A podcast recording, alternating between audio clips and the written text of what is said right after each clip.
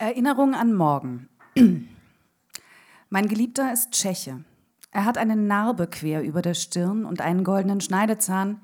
Seine Locken färbt er sich dunkel. Eine Zukunft haben wir nicht. Nur manchmal nachts, wenn er über mir ist, kann ich ihn noch sehen. Ihn vor 25 Jahren, wie sehr hätte ich mich verliebt.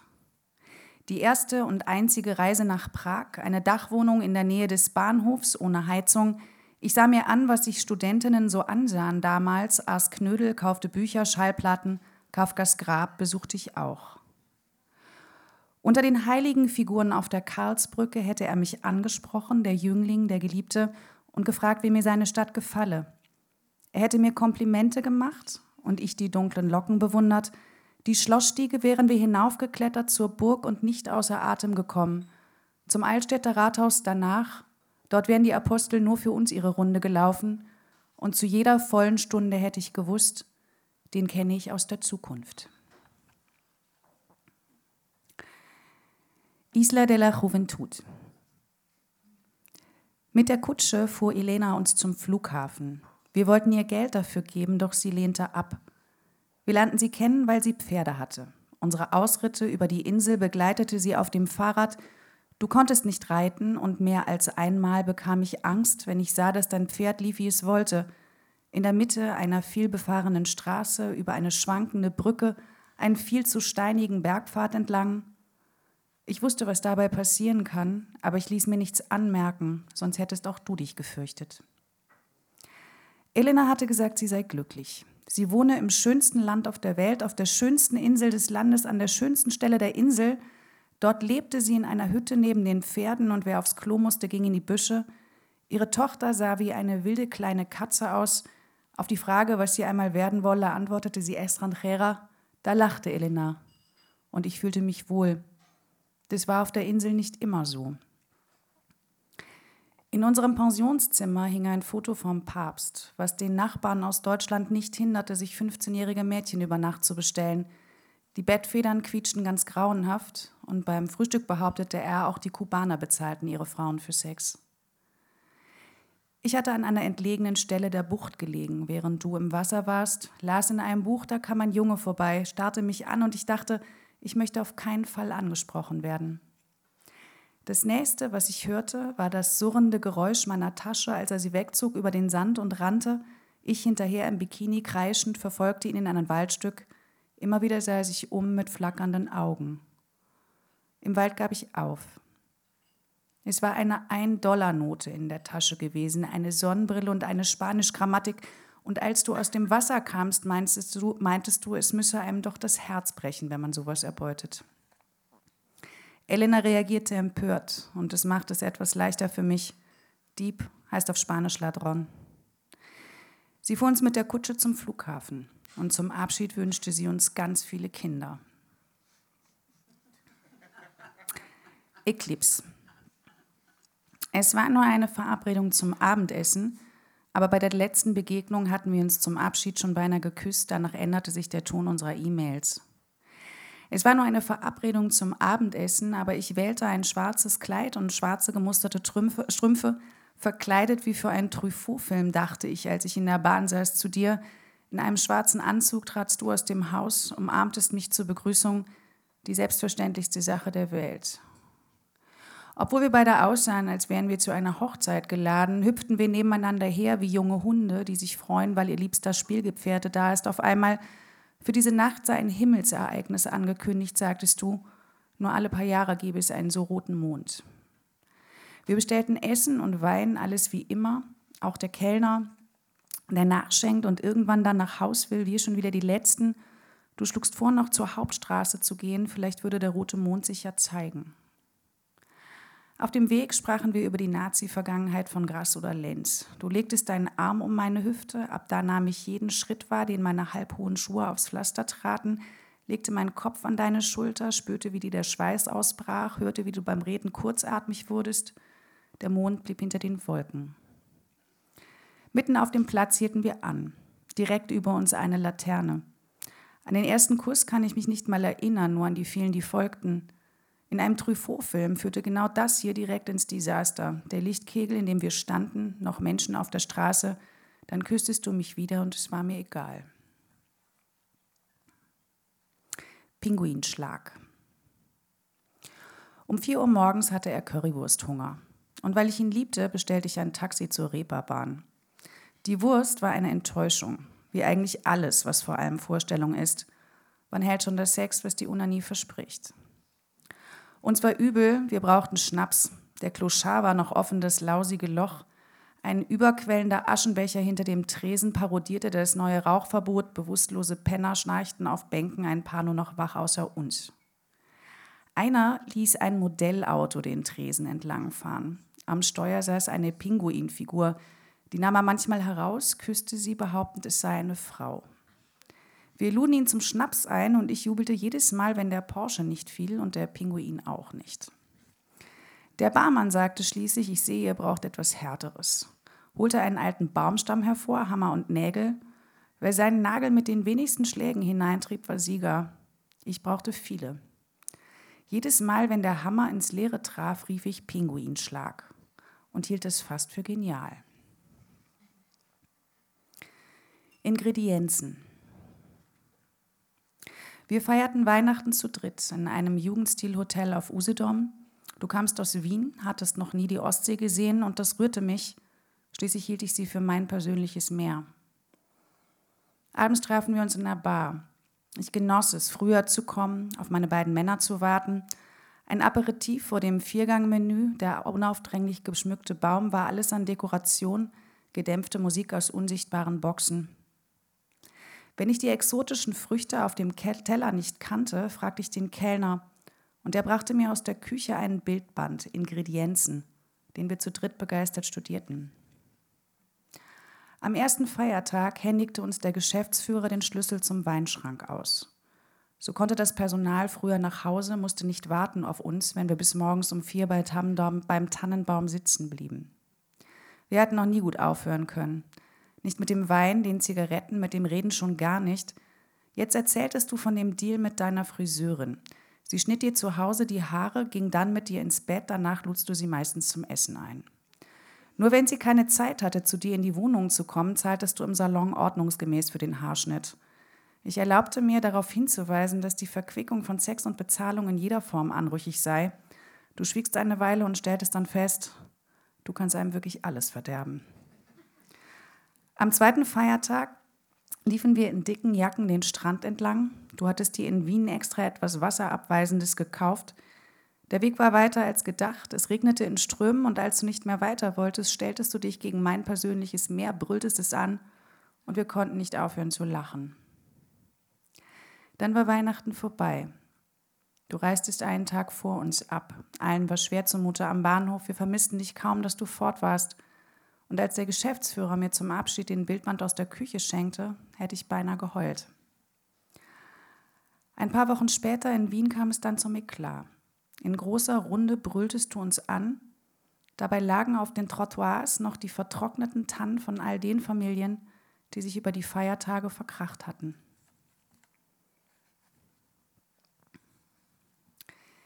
Dietze Köpi.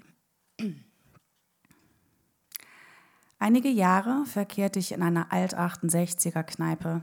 Ich habe sie ewig nicht mehr betreten. Die Gründe dafür gehören nicht hierher, aber ich erinnere mich noch gut an das gelbe Licht, das einen dort in Empfang nahm, an das Bier, das dicker zu sein schien als üblich, die Mao-Bibel unter dem Tresen und daran, dass man mir, sobald ich es wünschte, hasta siempre Kommandante auflegte und entzückt war, wenn ich den Text mitsang. Alle dort kannten sich seit Jahrzehnten, hatten Rudi Dutschke und Uschi Obermeier getroffen, sich auf Ibiza an antiautoritären Schulprojekten versucht, in Sri Lanka an Kommunen, die linke Sache nie verraten, in Bar bezahlt. Sie waren ziemlich schön gewesen damals, das bewiesen die alten Fotos, die sie mir zeigten. Nun waren sie zynisch, nicht mehr ganz schlank, und der Alkohol tat den Rest. Sie gingen sich auf die Nerven. Sie lästerten, sobald jemand rausging, über das St. Pauli-Trikot, das einer nie, nie auszog, die spießige Fernsehserie, an der ein anderer schrieb, die kurzen Hosen des Dichters, darüber, dass die Aushilfsbedienung Inga von ihrer Tochter erzählte und sich jedem jüngeren Mann an den Hals warf, über die Grabstätte, die der zahnlose Kellner auf Jamaika zu besitzen glaubte, bei meinen Brüdern und Schwestern, über den Anwalt des Grauens. Nur der Wirt nahm sich die Freiheit, jedem direkt ins Gesicht Arschloch zu sagen, wenn ihm gerade danach war. Ich hielt es trotzdem für richtig, Ihnen zu danken, für alles, was durch Sie heute leichter war. Sie nannten mich Gänseblümchen dafür. Und als der Wirt mich eines Mittags zufällig beim Frühstück in einem Café um die Ecke traf, gab er zu, gerührt zu sein über mein Alter. Der Wirt war es auch, der immer wortkarger wurde, als wir am Wahlabend 2002 in der Kneipe saßen, eng beieinander und die Hochrechnungen verfolgten, das ZDF meldete lang einen Vorsprung für Stoiber und schließlich verstummte der Wirt ganz und gar. Ich ging zu ihm hinter den Tresen und fragte, was los sei, und er sah mich an und flüsterte, es tut noch immer so weh. Zu dritt. Als Theatermensch neigt man dazu, das, was man liest, zu verwechseln mit dem, was man lebt. In meiner Simone de Beauvoir-Phase hielt ich entsprechend viel von offenen Beziehungen, was unter anderem dazu führte, dass in meiner Beziehung gelegentlich eine zweite Frau mit im Bett lag und wenn ich keine Lust hatte, als Theatermensch ist man oft müde, schlief sie allein mit dem Mann, der eigentlich meiner war, und ich versuchte, mich von all dem Geschnauf und Geruckel nicht allzu sehr stören zu lassen. Einmal fuhren wir zu dritt für ein paar Wochen nach Frankreich, Ramatuelle, Côte d'Azur. In einem umgebauten Eselstall teilten wir Tisch, Bett und Zeitung und ich kann nicht leugnen, dass das ziemlich aufregend war. Ein de Beauvoir-Roman blieb ungelesen, denn ich versuchte mich mal wieder an Proust. Ich war früh aufgestanden und hatte Kaffee gekocht. Unter dem Feigenbaum saß ich, las die Recherche. Plötzlich hörte ich durch halboffene Fensterläden lautes Gestöhn. Der Mann, der eigentlich meiner war, schlief also mit ihr, ohne dass ich mit im Bett lag. Und Theater hin oder her, mit Proust vertrug sich das gar nicht. Staffelholzübergabe. Der Typ, der mich mit 15 in die Geheimnisse des Pettings einweihte, leitet heute eine Müslifirma in Nürnberg. Damals war er der Sohn eines Nürnberger Müsli-Fabrikanten und hatte ein paar lustige Geschichten über abgetrennte Finger in den Cornflakes zu erzählen. Es waren große Ferien und seine Eltern verreist. Man traf sich mindestens zu zehn bei ihm, trank Bier und guckte Fernsehen. Was ich mit ihm reden sollte, wusste ich sowieso nicht und ab und an verschwanden wir in seinem Jugendzimmer. Bei Gelegenheit hatte ich mich bereits darüber gewundert, dass schlaff herunterhängendes Fleisch sich plötzlich anfühlen konnte, als würde ein neues Bein daraus wachsen, doch erst hier und jetzt lernte ich die Details. Ein bisschen erinnerte es mich an Staffelholzübergabe. Womit die hackende Bewegung seines Fingers in mir vergleichbar wäre, fiel mir nicht ein. Der Sohn des Müslifabrikanten schien äußerst beglückt. Er sagte zwar nichts, aber heute bin ich mir sicher, dass ihm vorher noch nie jemand einen runtergeholt hatte, außer er selbst. Er hob sich vom Bett, ging zur Kommode, auf der ein Luftgewehr lag. Damit schoss er kommentarlos dreimal in die Wand.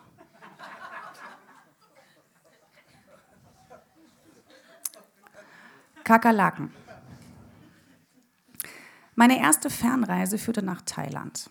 Genauer gesagt von Bangkok über Koh Samui nach Koh Tao. Als wir die Hütte am Strand bezogen, fielen mir im Badezimmer als erstes zwei schwarze Käfer auf. Ich wusste sie nicht einzuordnen, aber ein Plakat am Restaurant, in dem wir dann zu Abend aßen, wies sie als Kakerlaken aus. Seitdem ging es mir schlecht.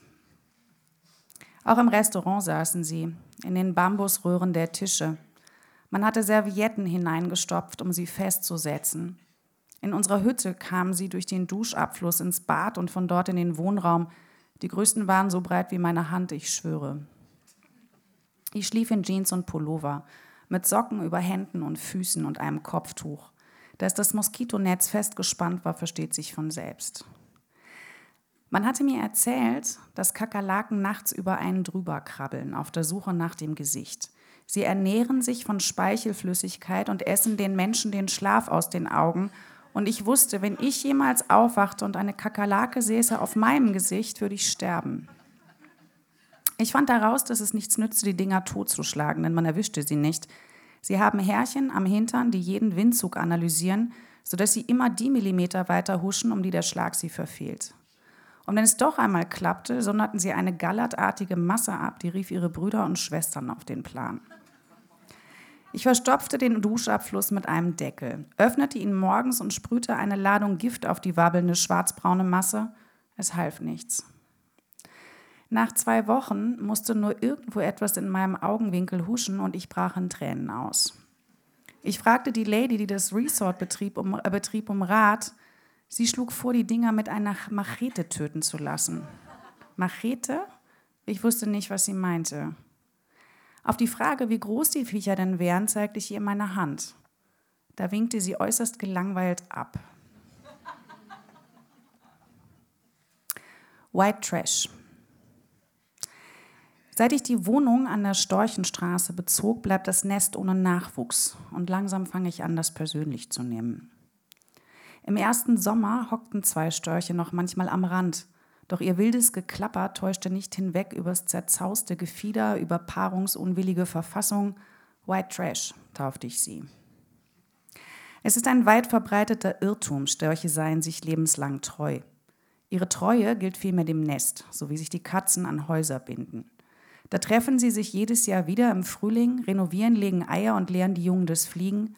Nach Afrika reist man getrennt und keiner weiß von den Abenteuern des Überwinterns. Im zweiten Frühling fingen die Kämpfe an. Wann immer zwei sich niederlassen wollten, kam ein dritter schäbiger Storch und vermöbelte sie mit dem Schnabel so lange, bis sie aufgeben mussten. Die Nachbarin sagt, er sei schwul. Die Nachbarin wiegt 120 Kilo und wäscht sich selten die Haare. Manchmal kann ich den Blick kaum abwenden von den Mitessern auf ihrer Nase und wenn sie mir etwas zu essen schenkt, werfe ich es sofort ins Klo, schließlich kenne ich ihre Küche. Mehrere Jahre dauern die Kämpfe nun schon. Immer wieder gelingt es dem schäbigen Storch, die zu vertreiben, die das Nest anständig nutzen wollen. Man könnte ihn abschießen, schlägt der Jäger vor, dann würde alles wieder normal. Nur sein Jagdschein wäre er los, käme das jemals heraus.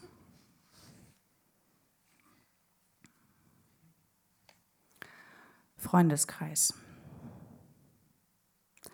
Einem starb die Ehefrau an Brustkrebs, einem anderen das Kind. Es hörte einfach auf zu atmen. Einer wurde von seinem Vater so geschlagen, dass er heute gar nichts mehr fühlt. Einer hasst sich selbst aus ähnlichen Gründen. Einer wurde adoptiert und machte sich nie auf die Suche. Bei einer ging die Mutter zum Friseur und kam nicht wieder, wie Männer vom Zigarettenholen. Einer entdeckte, sein Großvater hatte Dienst in Dachau getan. Eine kehrte nach Hause zurück, da hatte der Bruder das schwer ersparte Klavier schon zum Sperrmüll gegeben. Einer hat Burnout. Einer ging pleite mit einem Verlag. Eine schnitt sich als Mädchen mit Messern, gleich zwei kotzen manchmal das Essen aus. Einer machte nie Karriere als Rockstar und fand nie die richtige Frau. Einer hat sich mit Tochter und Ex-Mann unversöhnlich verkracht. Einer hat seine Liebste betrogen und die kann sich sowieso nicht entscheiden. Das Unglück ist überall groß.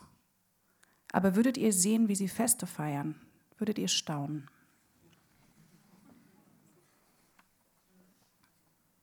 Love is the drug. Ich hatte einen vergnüglichen Abend gehabt und eine Flasche Rotwein getrunken, sodass ich stolz war, dem Taxifahrer meine Adresse zu nennen, ohne zu lallen. Kaum waren wir angefahren, spielte das Radio Love is the Drug. Bis ans Ende meines Lebens würde ich niemals Brian Ferry singen hören können, ohne an dich zu denken. Es waren sieben Jahre vergangen inzwischen. Du hattest ein Kind bekommen, ich war in der Irrenanstalt gewesen und dann Gott sei Dank jemand anderem begegnet als dir. Während Love is a Drug aus dem Radio kam, dachte ich, ich müsste dir eine SMS schicken oder dich anrufen können, vielleicht mit dem Vorschlag, Freunde zu werden. Ich setzte deine Telefonnummer in meinem Kopf zusammen, ich zückte mein Handy. Und dann schaffte ich es gerade noch, dem Taxifahrer zu sagen, dass er rechts ranfahren solle, damit ich ihm nicht das Auto vollkotzte. Vaginen in Wien. Meine Freundin ist Österreicherin und für den Feminismus verloren. Sie hält einen Mann, der alles Geld verdient und auch ansonsten altmodisch ist, für eine gute Idee und würde gern zu Hause bleiben, um mit ihrer Tochter zu spielen und ab und zu ein Fest auszurichten. Kritik an der Tatsache, dass die Wiener Philharmoniker lange Zeit keine Frauen einstellten, findet sie ebenso spießig wie das Gelächter, in das ich ausbrach, als ich zum ersten Mal einen Kärntner Trachtenchor sah, Überhaupt sei der deutsche Nazi-Reflex einfach zum Kotzen. Als ich wieder einmal damit anfing, dass es zu wenig Frauen in Führungspositionen gebe, erzählte sie von ihrem Theaterwissenschaftsstudium in Wien. Sie und ihre Mitstudentinnen hatten sich zusammengefunden in Arbeitsgruppen, die ganz ohne Männer studieren wollten. Man traf sich privat und in jedem Flur hing ein Bild. Die Vagina der jeweiligen Bewohnerin, mindestens zweifarbig und meistens gerahmt, eine Art Kartoffeldrucktechnik mit Schamlippen. Die österreichische Variante von Feminismus, nehme ich an.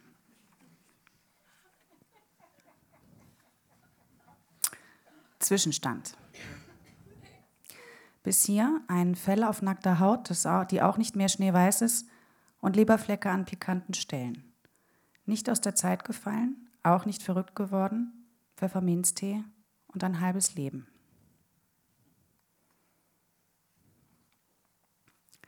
Tagsüber.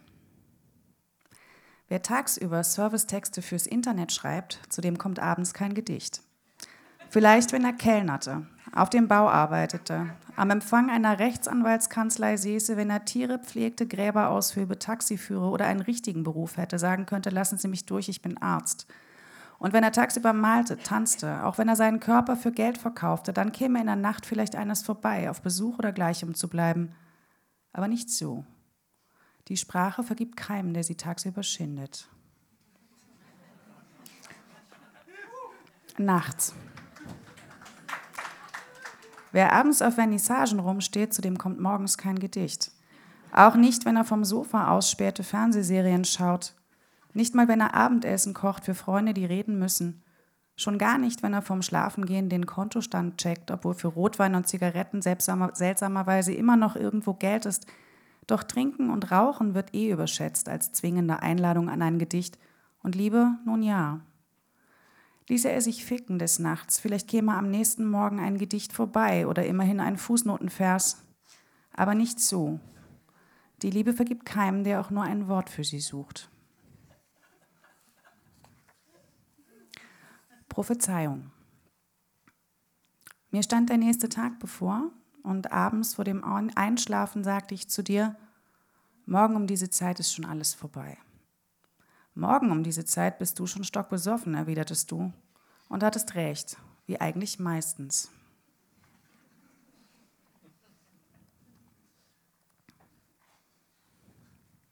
Was machen wir jetzt noch? Wir kommen ja schon hier in Zeitdruck. Ähm kein Gepäck. Ich werde diese Stadt verlassen. Ich werde dieses Land verlassen. Ich werde mich verlieren auf Kontinenten, die dein Fuß nie betreten hat. Keine Spur von dir, kein Zeugnis. Keine Lieder, keine Filme, keine Bücher, kein Ring an meinem Finger mehr, keine Armbanduhr, um unsere Zeit zu messen, kein Gelächter, kein Gesang. Keine Fremdsprache, die du nur annähernd beherrschst, keine Möbel, auf denen du gesessen und gelegen, kein Stoff, der deine Haut berührte, kein Mensch, der uns jemals zusammen sah und keiner, der irgendwann ein Bier mit dir getrunken, keine Gedichte, keine Prosa, kein Theater, nicht mal die kleinste Show. Kein Kleid, das du mir jemals auszogst, kein Duft, der deine Nase streifte, kein Hund, den wir gemeinsam angelächelt, keine Katze, wie du sie beschimpftest, kein Koffer, den du mich einmal schleppen sahst. Ich habe kein Gepäck. Keine Meinung, die uns jemals streiten ließ, kein Thema, das wir hatten. Kein Gedanke, der einmal deine Stirn passierte, nicht der Anfang unserer Lüge, nicht die tiefen Augenblicke, gar nicht der Jubel oder das Ende, kein Gepäck. Dein Name ist schon ausgelöscht. Gleich wird die Handschrift folgen, so wie alles, was deine hohe Wohnung ziert. Keine Ahnung, welchen Käse du magst, welchen Rotwein du trinkst, die Adresse deiner Stammkneipe und deiner Mutter, die Zahlenfolge deiner Telefonnummer, deine Zigarettenmarke und Augenfarbe, die Form deiner Schulterblätter, deine Art Träume zu deuten, den Tabellenplatz deines Lieblingsvereins. Das habe ich alles vergessen.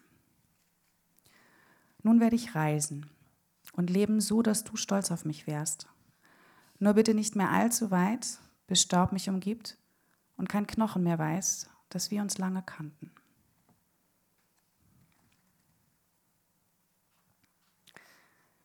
Sisyphos.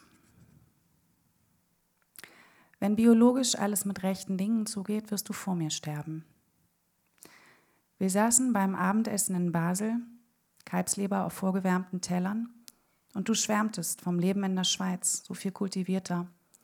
Dann sagtest du, es sei eine Schande, dass du nicht ewig bleiben könntest und batst mich, wenn ich in 40 Jahren nachkäme, dir zu berichten, was sich so zugetragen, ob sich deine Prognosen bewahrheitet hätten. Mit einem Lächeln versprach ich's und wechselte schnell das Thema. Wenn biologisch alles mit rechten Dingen zugeht, wirst du vor mir sterben. Bei deiner Abschiedsvorlesung bezogst du dich auf den Mythos von Sisyphos.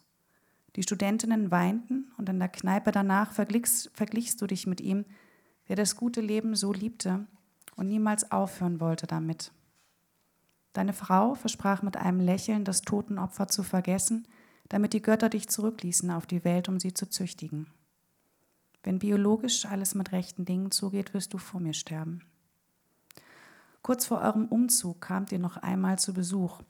Du warst angeschlagen und grau, du hattest den Fahrkartenautomaten am Bahnhof nicht zu bedienen gewusst und dann am falschen Gleis auf den Zug gewartet. Die ganze Welt ekelte dich, du habest keinen Platz mehr darin, klagtest du und wolltest gleich gar nicht mehr leben. Mein Lachen war etwas zu laut, aber du bedanktest dich trotzdem. Dass ich so gerne lachen würde, sei meine größte Begabung. Dankeschön.